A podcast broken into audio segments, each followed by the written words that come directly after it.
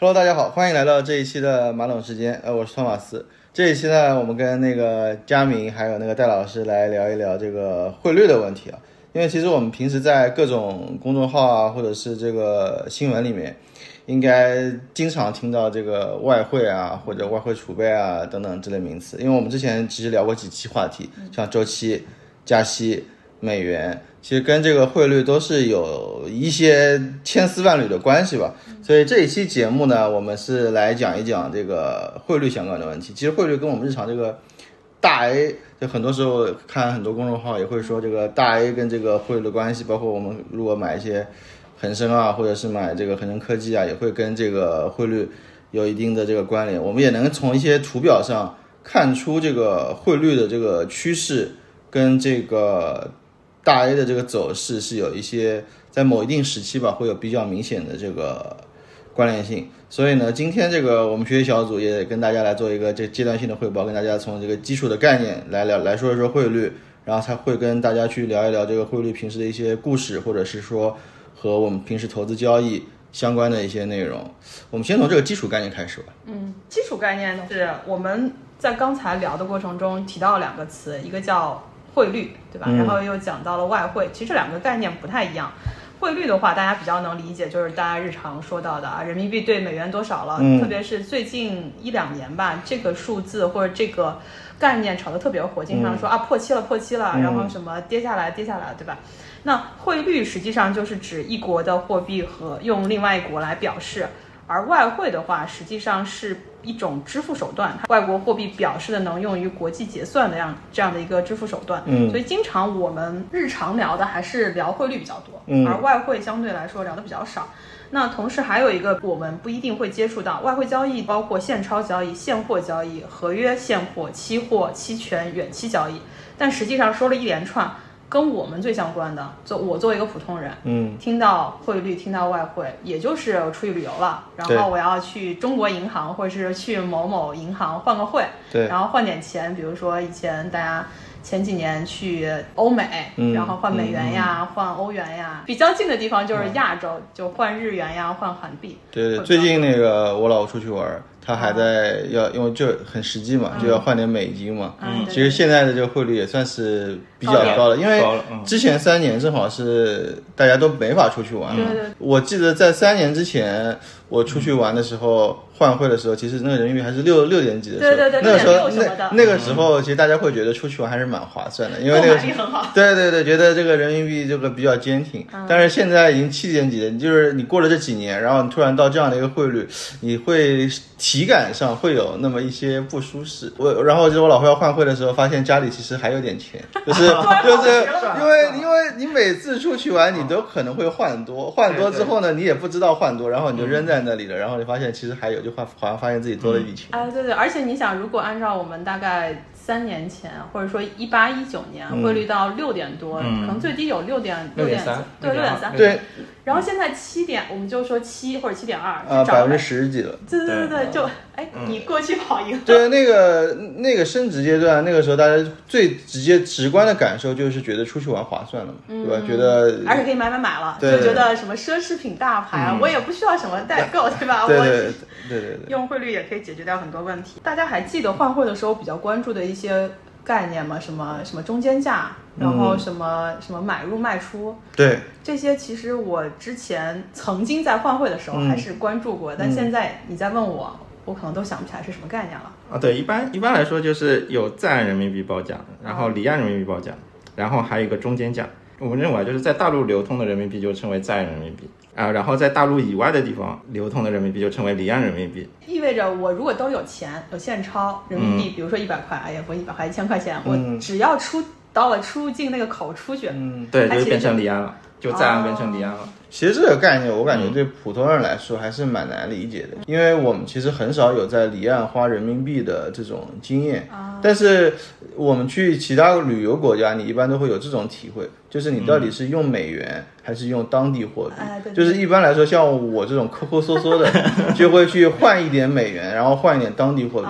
因为比如对对，因为比如说你去越南这种地方，它的那个币值就很低嘛，都是用用就几十万的这种。所以哦是的它的那种币值，你换它的这个币，你去花的话，你会花的更更节约一点，更节约一点。因为其实比如说你给那个你给那个人一小费，小费一美元，就一美元就很多钱了。但是你给他那个月，你给他几十万，其实也没多少钱，就可能就不太一样。嗯，啊，佳明刚刚说了，就这个在岸和离岸，还有刚刚你说到的中间价，这个怎么理解？中间价就是央行每日早上九点十五分公布的当天人民币基准汇率，呃，它是通过公布人民币中间价来确定人民币在外汇交易中心交易的汇率波动范围。哦，它就给了一个区间是吧？就是参考值坐标。对，就是因为它有做市商嘛，人民币有做市商，它所有的做市商就会向外汇中心、外汇交易中心报价，嗯，然后那个报价就去掉一个最大的最小值，然后来个加权平均，就是人民币当天的中间价。这个实际上跟我们刚刚说的那个，大家在现钞交易里头，比如说你去银行换现汇买入卖出，然后买现现钞买入卖出，对吧？嗯，它其实都是在中间价的上下会做一个这种波，动中。间价其实更多的是一个指导意义。从这一点就不得不说回来，我们接触的只是外汇交易中的非常一个小的对，我们只是接触了现钞交易。对对对，然后实际上外汇交易是一个更庞大的嗯金融市对，场。是的，是的。首先，外汇基本上达到了七乘二十四小时，是吧？全球、嗯就是那那次上次我们说嘛，就是真正的赌场营业的，嗯全球性的就是外汇交易市场，对吧？对，而且外汇交易它杠杆非常非常大。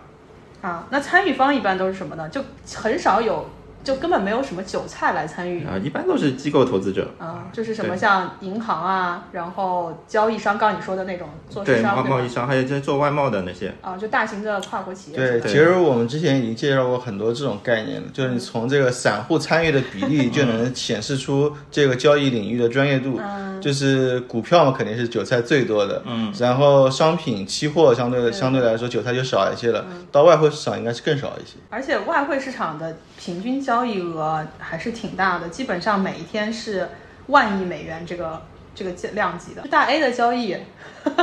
一一天多少？是吗？八千多亿。最近最近现在多，现在上万亿了，应该是。对，最近好像还没突破万亿人民币，好像之前四五月份的时候有突有有突破。对对对，但人家一天就是一点五万亿美元，而且像刚才说的，外汇主要参与的除了商业银行，对吧？然后金融机构，其实各国央行也是外汇交易市场上非常主力的一个参与方。嗯，甚至我们之前在说跟着央妈买黄金，对吧？嗯，还有跟着央妈看看她在外汇市场的操作，也是日常如果做外汇交易的人比较关注的。特别是每一笔交易也非常大，外汇交易单笔都是百万级美元，或是千万级美元以上，这根本不是一般的。个人交易者可以承担的，除了刚刚说的一些交易上的概念，大家听到外汇还会第一反应有什么？聊到汇率，对吧？就比如说，经常会说人民币是一个相对固定的汇率，美元的话，或者说其他币种是一个浮动汇率的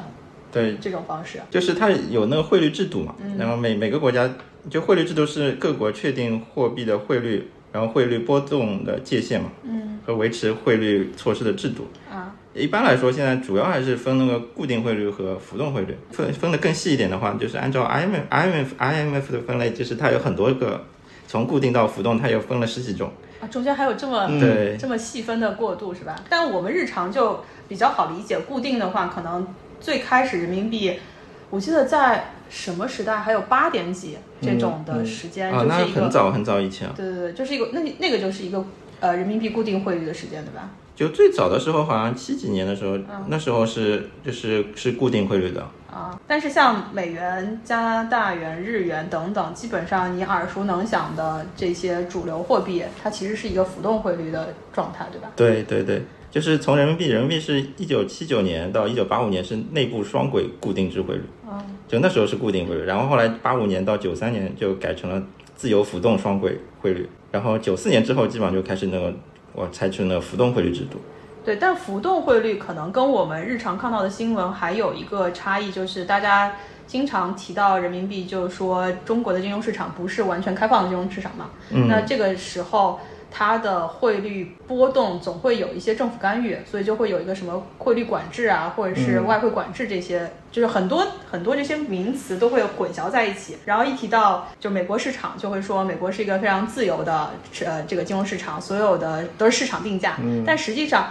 我们刚刚说的中国也是浮动汇率，只是每个国家对于外汇的管制，或者说对汇率的管理是不太一样的，然后或松或紧，但其实都是有的。对，而且这个我感觉是一个渐进式的，或者说它是不断在调整变化的。一直在调整。就比如说像我们原来的对企业都是有强制结汇的嘛，好像近两年就把强制结汇给取消了嘛，就是企业可以根据自己的情况选择结汇或者说不结汇。这个可能包括我们现在每个人都有那个，我们说资本管制就是个人来说，就是每年只有五万美金的每个人只有五万美金的额度可以去转嘛。嗯所以这个对个人来说，可能大家特别是出国要留学啊，或者出国工作啊等等，这个可能是个最大的限制啊。啊、所以其实是大家经常把一些生活上遇到的概念和实际的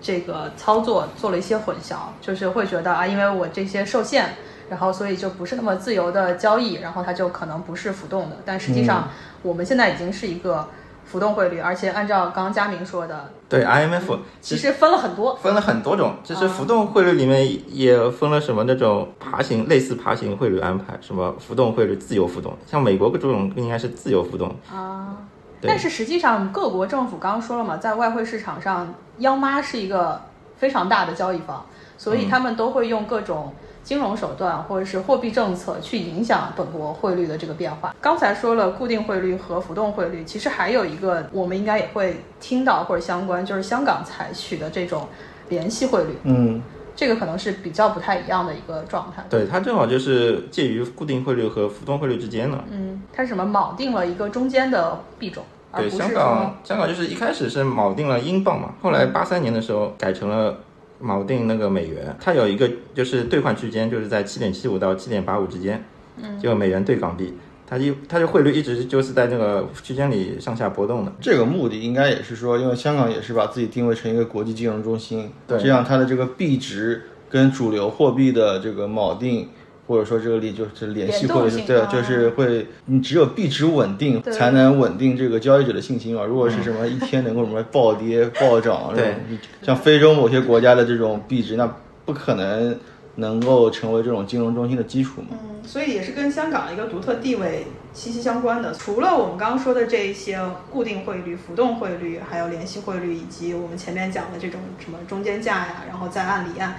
大家聊到汇率，还会有一个比较常见的，或者说如果随便稍微想要深入理解一下的搜到的词，应该就是呃什么不可能三角是吧？嗯嗯嗯，对，这个不可能三角有很多，在这个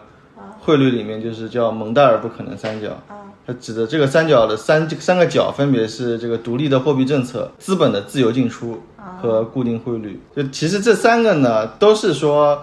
在一定阶段大家都想，或者说每个国家的这个经济政策都想达到的。啊，既要要还要。对，但是呢，你要同时在长期的保持这三个同时成立是不可能的，就是它是一个脆弱的三角形，就是你你你你在你只能可能在很短期三者都能够维持，但是是不可能长期维持这三个三种情况的。因为他们都是相关的嘛，对吧？对对对，所以你必定在呃长时间也要牺牲其中一个，或者说你自己在这个政策里面去做这个调整，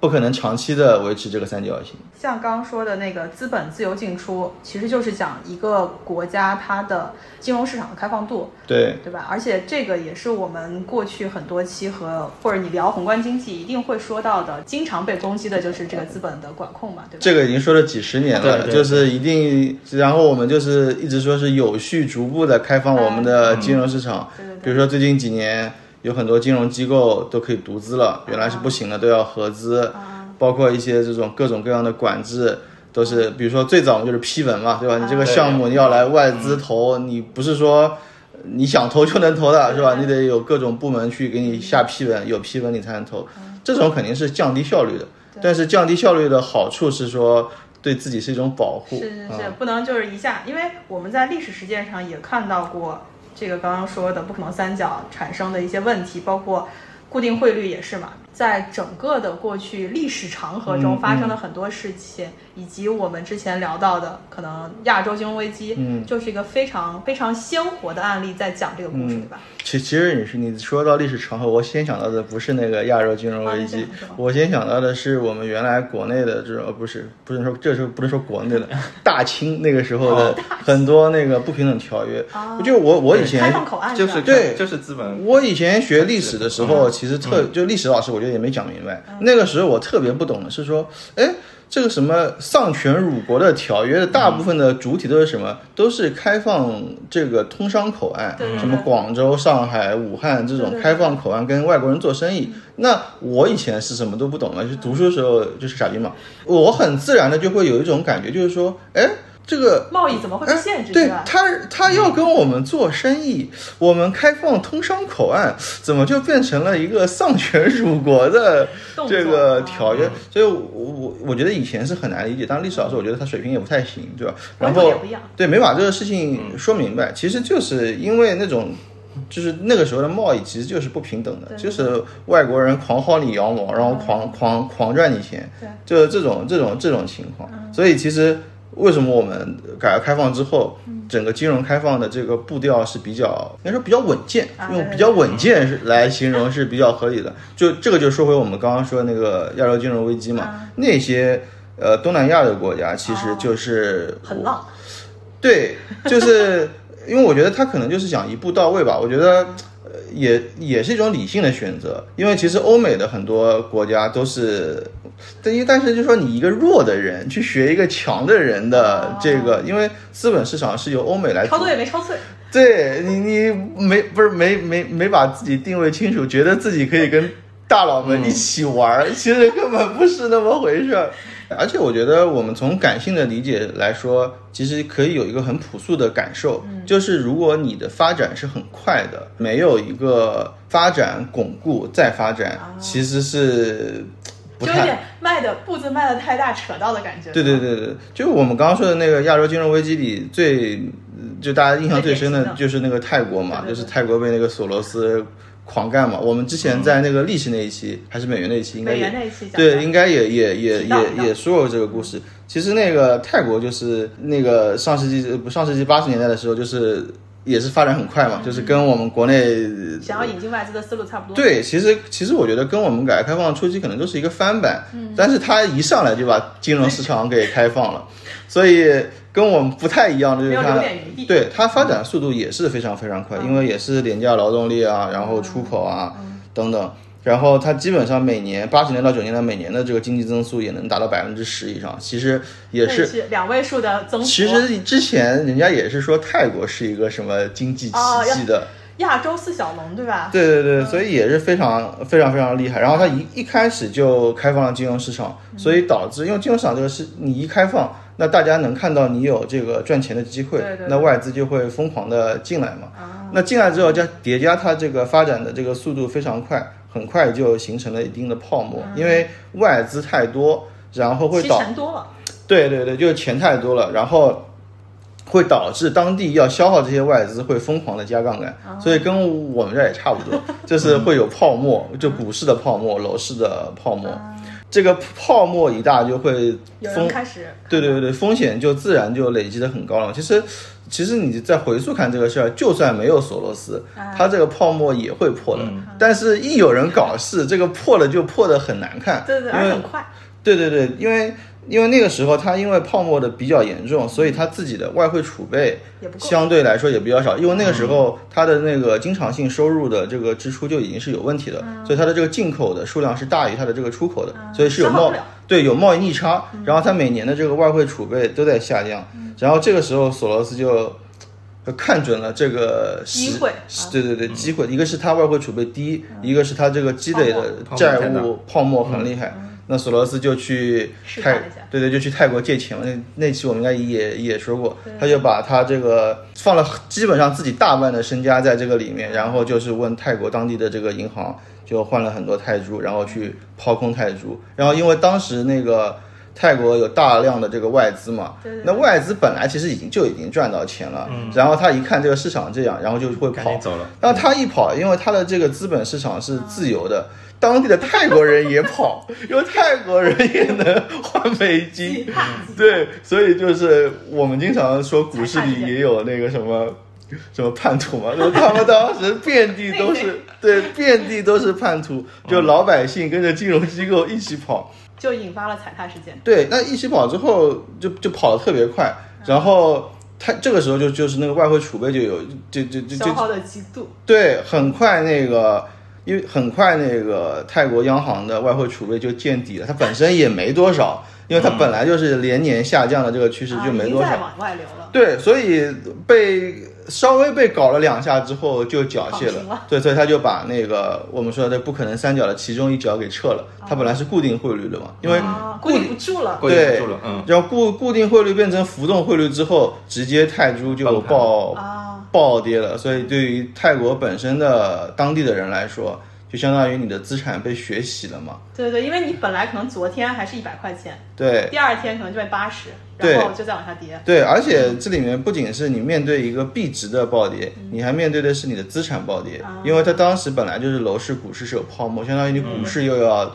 房价跌了，然后股市，哎呃，股市、楼市双杀。双杀，对，基本上你是各种的，不管你是在泰国是有钱的人还是没钱的人，基本上都被就是非常，对对对，就非常非常惨。哦，其实可以对比的就是当年那个香港嘛，香港保卫战嘛，因为因为九七年搞完那个，后来就来搞香港了嘛。啊，。对对对，香港的保卫战，一方面就是这现在大家来回顾会说什么呢？就是为什么说索罗斯失败呢？其实有很多种说法嘛，因为是说索罗斯其实第一次在那个，因为他是沽空港，呃就是港股嘛，所以他其实在股市上赚了很多钱，啊但是呢但是他没有全身而退，他还就他想狙击那个泰铢一样在狙击港币，但是呢，没有想到我们有爸爸。对，后来的说法是他的这个，就他的压力测试只做了港府的这个外汇储备。外汇储备，但是其实事实上，因为因为没有公开的资料是说当时大陆真的有钱有拨钱给港府的，完全信但心了对，但只是说我们一定会支持港府的什么什么，那当然了，毕竟爸爸要站给你站台的。对对对，所以当时就导致说，这反正就就是都是都是有一只做对定故事了第一步，没有做对第二步。有一定故事性的，就是反正就是最终也是成功了，保卫住了香港。还其实还有一个，当年我们之前在另一期节目也说过，对对对对就是搞俄搞俄罗斯，俄罗斯就很有意思了。俄罗斯它是主，它它其实把这个不可能三角就乱搞了，乱搞了一通。就是它首先呢，他不是说被击溃之后，他什么浮变成浮动汇率了，他先他先做的是资本管制，他就是不让打狗，哦对，就是你不是把这个，你不是把这个哦，钱，对你不是把钱换成卢布了吗？好，我不让你换了，好，我不让你换，你这个钱就在我这里面待着吧，对吧？但是其实因为你做出这种事嘛，因为影响一个信国家的信信用，对吧用？对我们还是回到之前那个泰，就为为什么泰国在初期要做这种固定汇率呢？因为固定汇率是能够维持国际投资者的信心的，因为他知道说我钱进得来，我出去的时候我还能按照这个汇率出去，因为大家都是想说，我来你这个钱来你这里发了财之后，发了财之后再走再走嘛，然后我再去别的地方发财嘛，大家都是这么想，所以汇率对于这个国际投资者的影响是很大的，就是你不可能，比如说去一些非洲这种国家，币值什么一天几百倍这样晃来晃去的国家去投资的，所以其实俄罗斯那个事情其实也就是。就是，其实很多人会说，那我泰国我是不是有别的方法？其实也没有，你 状态不一样，你对没有大地那种铁拳。对，但最终也都是完蛋，因为最终卢布也是贬得很厉害，所以其实结果都是差不多的。啊，只是过程有一些不一样的路径而已。对，这个里面还是体现出这个你国你这个地方的发展的稳定性。嗯，呃，如果你这个稳定性本身是有漏洞的，那其实是很容易被国际炒国际炒家抓住机会的。那另外一个就是你自身的这个实力的问题，其实外汇储备体现的就是一个国家实力的问题，就是你在碰到风险的时候，你的基本你能够跟大鳄对抗的这个资金盘到底有多少？像我们就相对来说是还是比较强的，是能够干得了的。泰国那个就它那个盘子真的很小，好像就只有几百，就九九七年的时候就几百亿的外汇储备的量，所以很快就见底了。风雨中飘摇的小舟呀，对对我们刚刚说的那个，现在是一点五亿美金的一个外汇交易量嘛，每天。嗯那对比它那个，简直就是分分钟钱包就已经空了的对。对对，所以其实我们看就说的有点远了，就是我们最近的政策里面经常会有一个提到什么极限思维、底线思维，我觉得就是你从历史上来看也是有道理的，因为压测到底做到哪一步？对，因为确实像历史上这种事情确实很惨。如果说我们也被这种国际炒家学习的话，我天哪，那其实大家的这个日子就跟可能跟当年的泰国人一样惨，嗯，对对对。可能真的要过十几年才能恢复。是我们今天虽然在这里聊的时候有一些戏谑性或者是有一些玩笑性，但如果你是真的经历整个资产就是夭折，对，然后再再展的话，可能就很难。对，你就自己想想嘛。且首先你自己这个贷款买了房子，可能腰斩再腰斩，然后这个股市也不说你清零吧，可能打个骨折，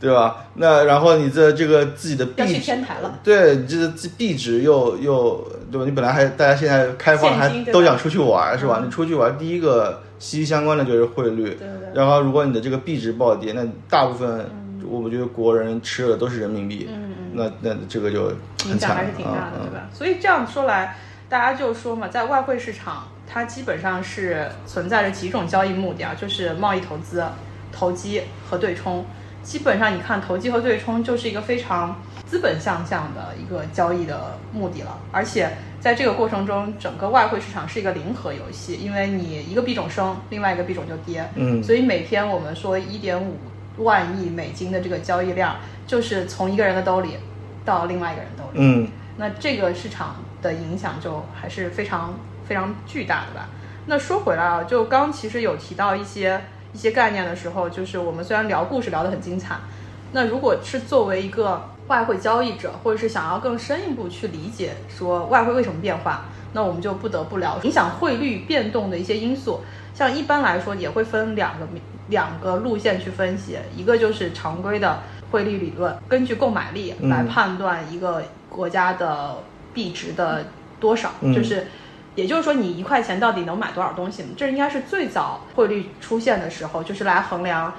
嗯。大家在交换贸易的时候，嗯。比如说在中国一斤猪肉它值多少钱，嗯。而一斤猪肉在美国它值多少钱，嗯，这个的价值差其实就产生了人民币对美元的汇率。是个很朴素的理解，嗯，对，对，我们当时讲那个周期还是讲货币，还是讲黄金，反正我们提到这个货币产生的概念，它就是在配合交易对，产生的。所以最早最早的影响汇率变化的这个逻辑就是你的购买力。嗯但随着我们整体的世界经济的发展，其实除了物物的交换，很大程度上服务的交换也是要定价的。对但这个购买力评价其实就没有聊到说到底我服务的定价怎么去影响。因为很难定，嗯，因为不同的地方的服务，嗯你在中国马杀鸡跟在美国马杀鸡肯定是对吧？不是对对对，不是一个价。包括那个菲律宾在呃菲律宾人在香港提供这种保姆服务，嗯对对对它的定价和在国内你找个阿姨这个定价其实也不太一样，所以这里头就很复杂。对对对，购买力的这个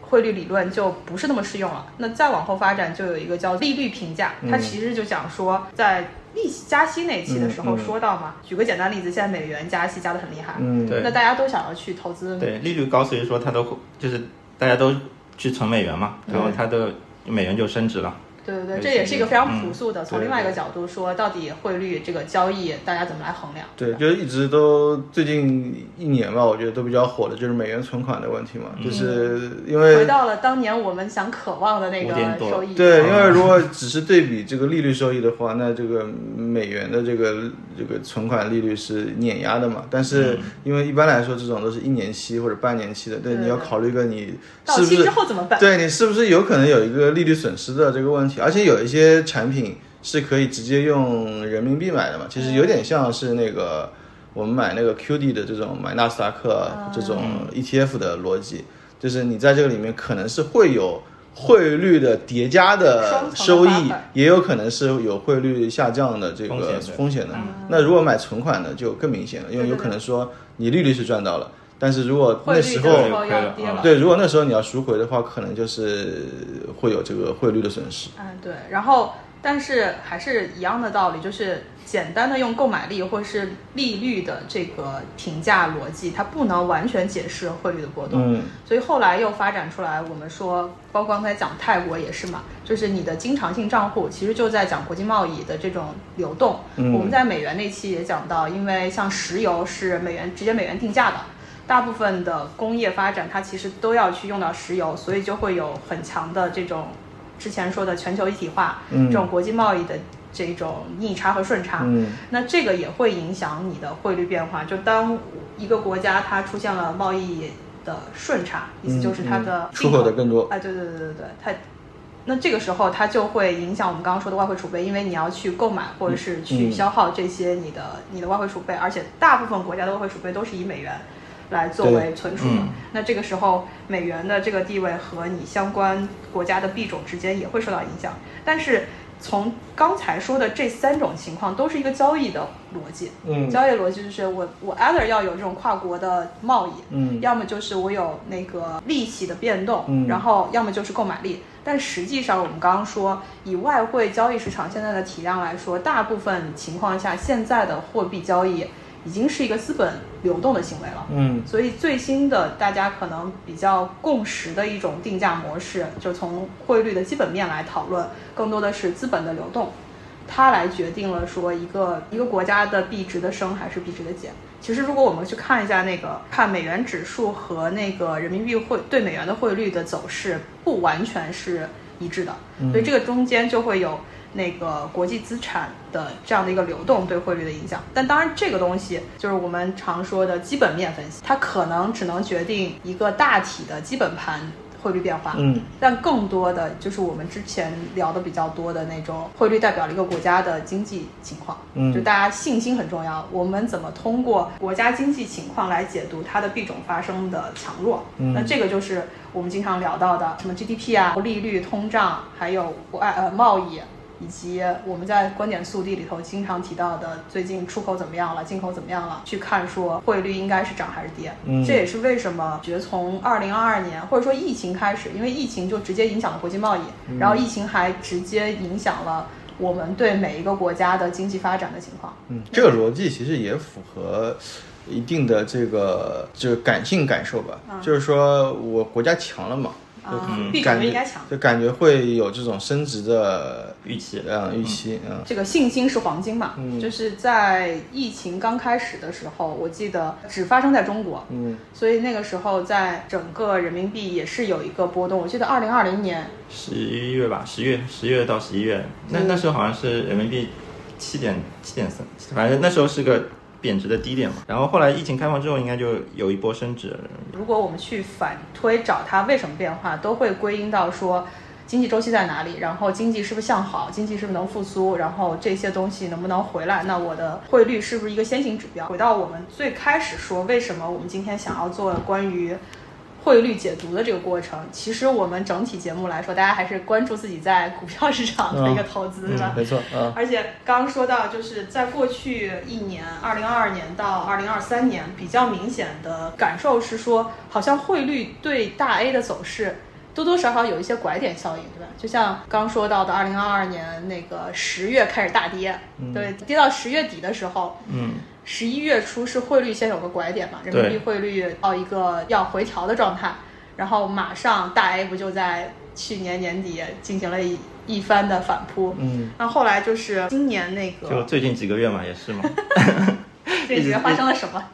最近几个月嘛，就人民币不停的贬值嘛。啊？最近又到了前两天，我哎们观点速递就是七，点二、五月点三是吧？四五月份那个三驾马车都不行了，汇率贬得比较厉害，大家就一直在磨底。最近因为出了一些外汇政策，开始一波上涨了。所以我们总体来说觉得，特别是之前我记得我们在群里也讨论说，佳明一直有一个观点，他觉得汇率和股市的关联性似乎没有那么大，但是好像在自媒体的频道上嗯经常会说嗯什么北向资金，然后汇率跌了，北向就跑路了，这种嗯就大家一直在讨论到底汇率和大 A 有多大的关系。那我觉得应该还是和国内经济的关系更大一点，就是汇率变动应该是更能反映出国内经济的情况嘛。要贬值就人民币贬值，一般就是经济比较疲软，然后导致投资者对中国就是企业的前景感到担忧嘛。所以你是觉得它更多的是一个宏观的指对标，对，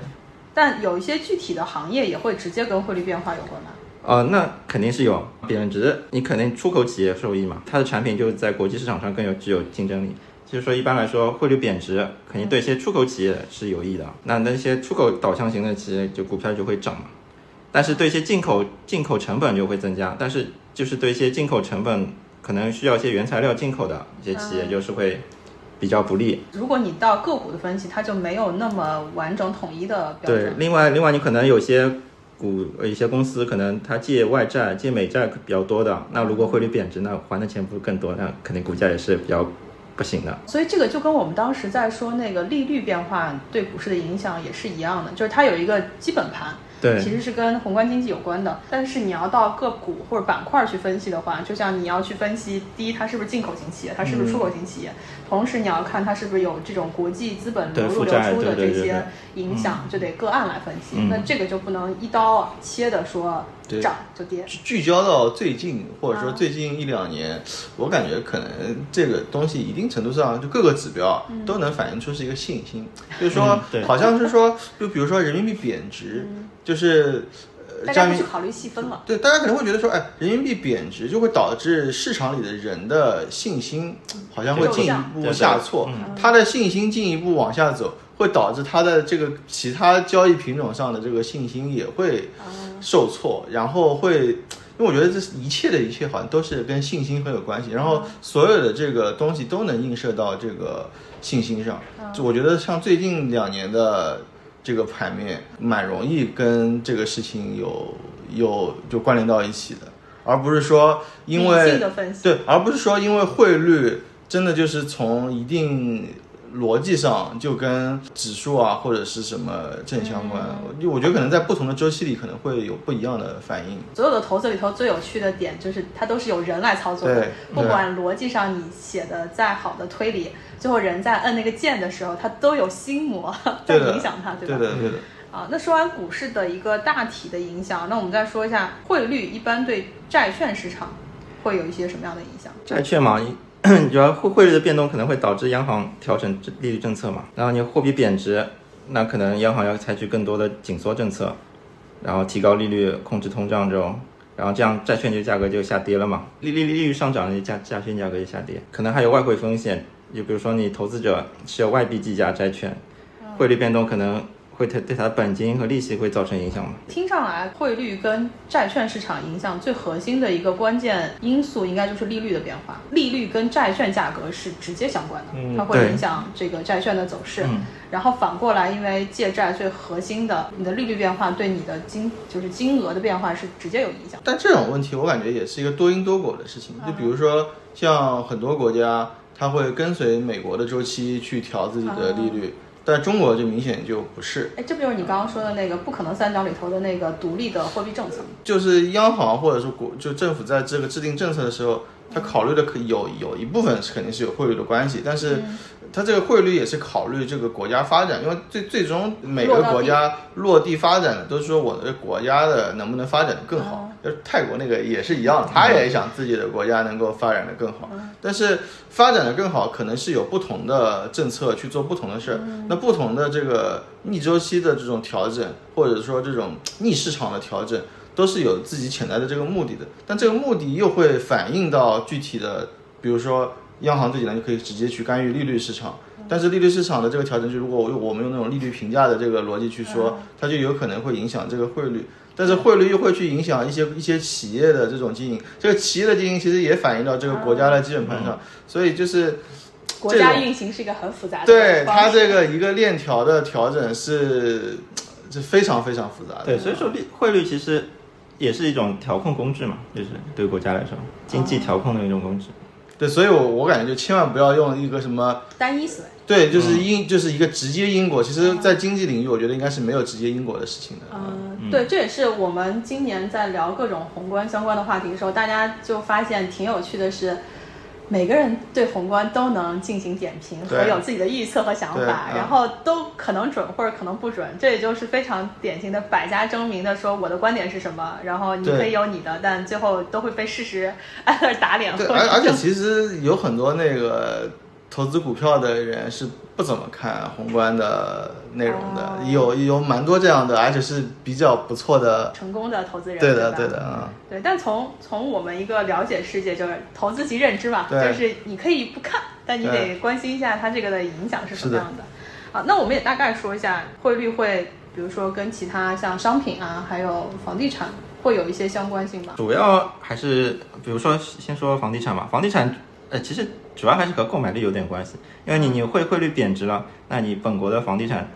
就是在外国人投资眼里就更具吸引力嘛，便宜了对，便宜了。啊，那同样的就是，如果你贬值了，你去买去国外买，就不是更贵嘛？那其实上商品其实也是一个道理，就是我们有一个概念就叫什么外贬内升嘛。嗯，就比如说你现在就像举个例子说黄金好了，黄黄金因为最近就是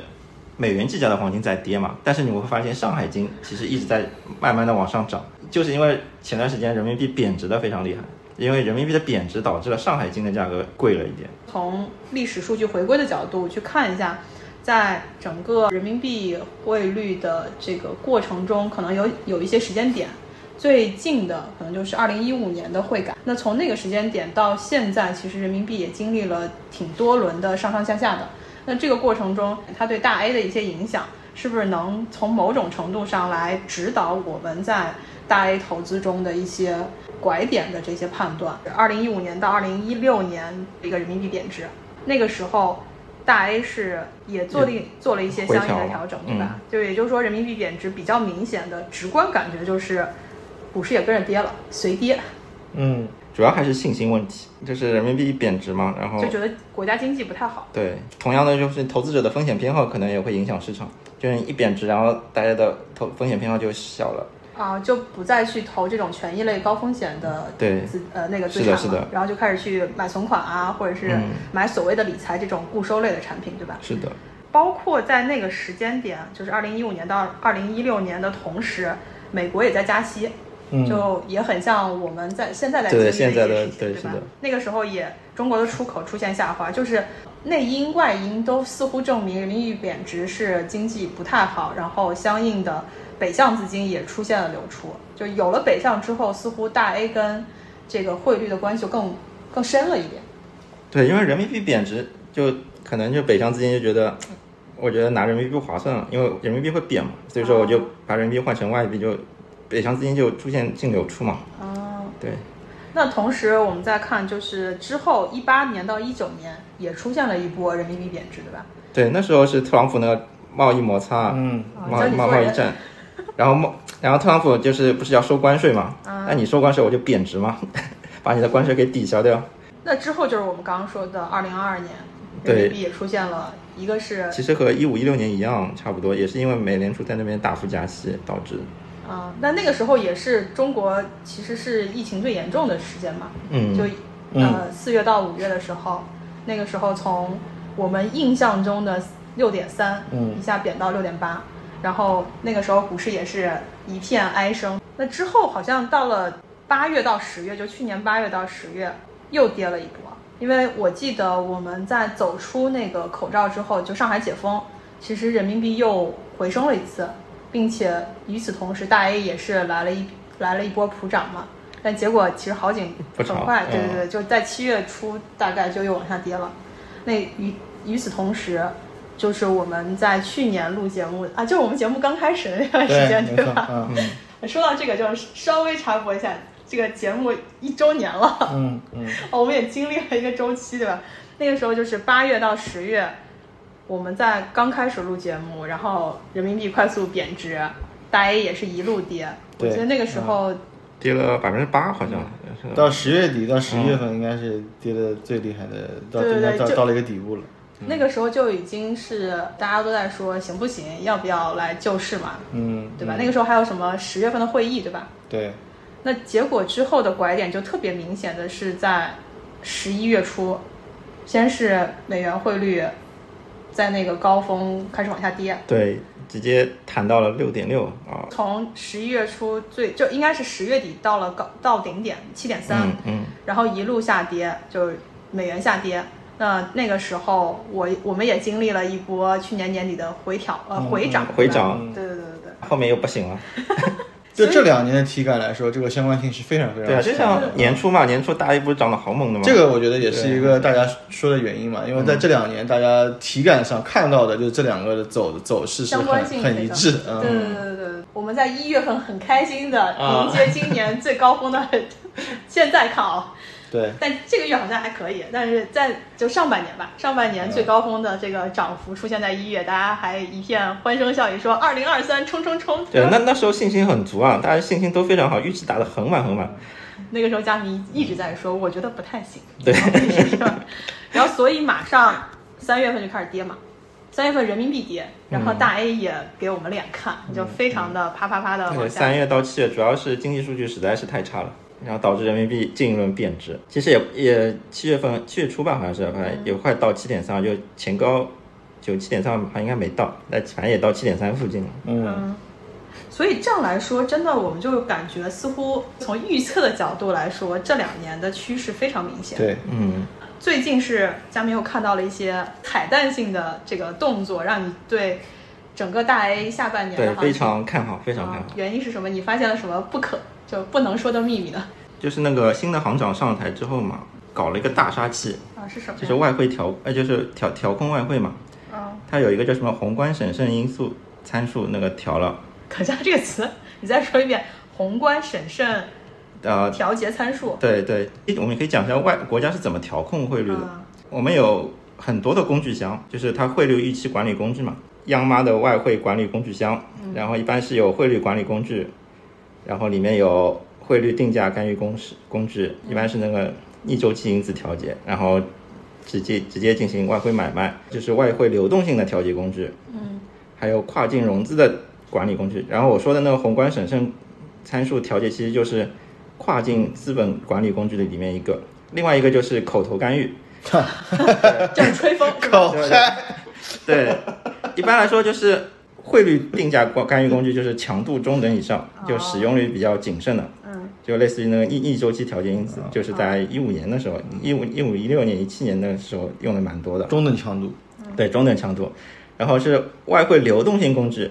一般也是中等强度，但是使用率稍微高一点，就是一般就是那个外汇存款准备金率调整，啊，有点像我们说的那个利利率的存款金是吧？对对对，就是准准备金嘛，就是，然后还有一些就是远期的受惠风险准备金调调整，嗯，其实都有点像流动性的一个对流动性的这种调节嘛，还有这些货币掉期公掉期交易这种。然后第三个就是那个前面说那个跨境资本管理工具，这个一般就是强度非常强的一种，嗯对，就哎，有没有一种字儿特别多，你越看不懂，就是非常对，就是非常绝杀的秘密武器是吧？一开始看那个央行的那个公众号嘛，他除了说什么调了那个参数，根本就不知道在干什么，就是对我们来说，而且那个那个通知简直就是三行，嗯两三行，就是字儿少事儿大是吧？嗯对，这个这个是个大杀器，就是嗯特效药。前面说的口口头干预一般就是就是央妈一直在出来喊话嘛，但大家大家都懂的，呃大家都懂的，这种比较就是肉啊，经常用用。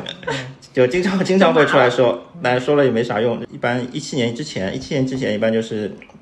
就是调整那些外汇储备，什么这种汇率汇率定价干预工具用的比较多。嗯，然后一七年到一九年，就是用了一些什么那个逆周期调节因子会更多一些。从二零二零年以后，现在就是用那个外汇流动性调节的工具会更多一些。就层层递进是吧？对，就是每个阶段它那个用的工具会不一样。重点就是最近的那个二零二三年七七月七月二十日，啊，就是中国人民银行外汇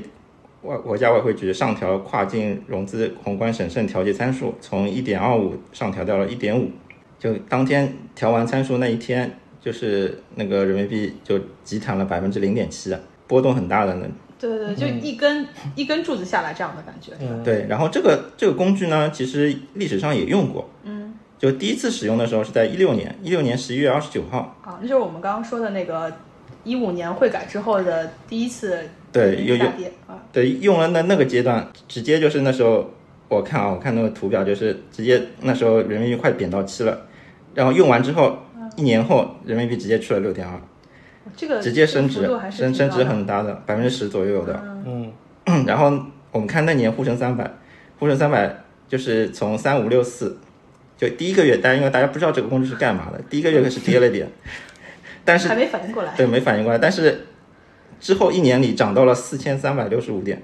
涨幅大概百分之二十二点五。嗯哇，这这个远远超过汇率的这个波动啊。对，就是一年之后，沪深三百涨了百分之二十五，二二十二点五。然后第二次是在二零二零年三月十一号，汇率也是一个高点，大概是七点七点二不到点。嗯，然后一年后，直接汇率飙到了六点四。嗯，哇，这是不出手则已，嗯一出手都是百分之十以上的波动。对，然后你看沪深三百，沪深三百那年从三千五百点，三五零三，一年后拉到了五九三零，六十九，我算了一下，嗯，这已经不是之前的那个两倍了。所以这一次是第三次。是不是很有信心了？我突然觉得我前面那个预估低了，所以这次的话，那你这次也我们是在七点三左右的时候汇率，但是也差不多是跟之前一年后就不知道汇率会去多少，我们保守一点，假设往下百跌百分之十嘛，对六点六，啊就如果按照前两次的这种幅度的话，啊，大概能到六点六，但不不一定，不一定，这个可能还要看。还有一些其他影响对，你看沪深三百，沪深三百三千八，现在啊。我们保守一点，百分之二十。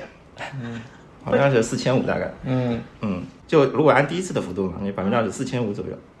那如果按第二次的幅度呢？你敢做出这样大胆的预测吗？呃，第二次应该不会，不会，因为毕竟毕竟国内的经济环境还不是很好，啊，嗯所以你还是相对稳健的。我还比较倾。向于类似于第一第一次的那种，可能会更加好一点。啊，那也要涨百分之二十几呢，对，好像是比较合理的，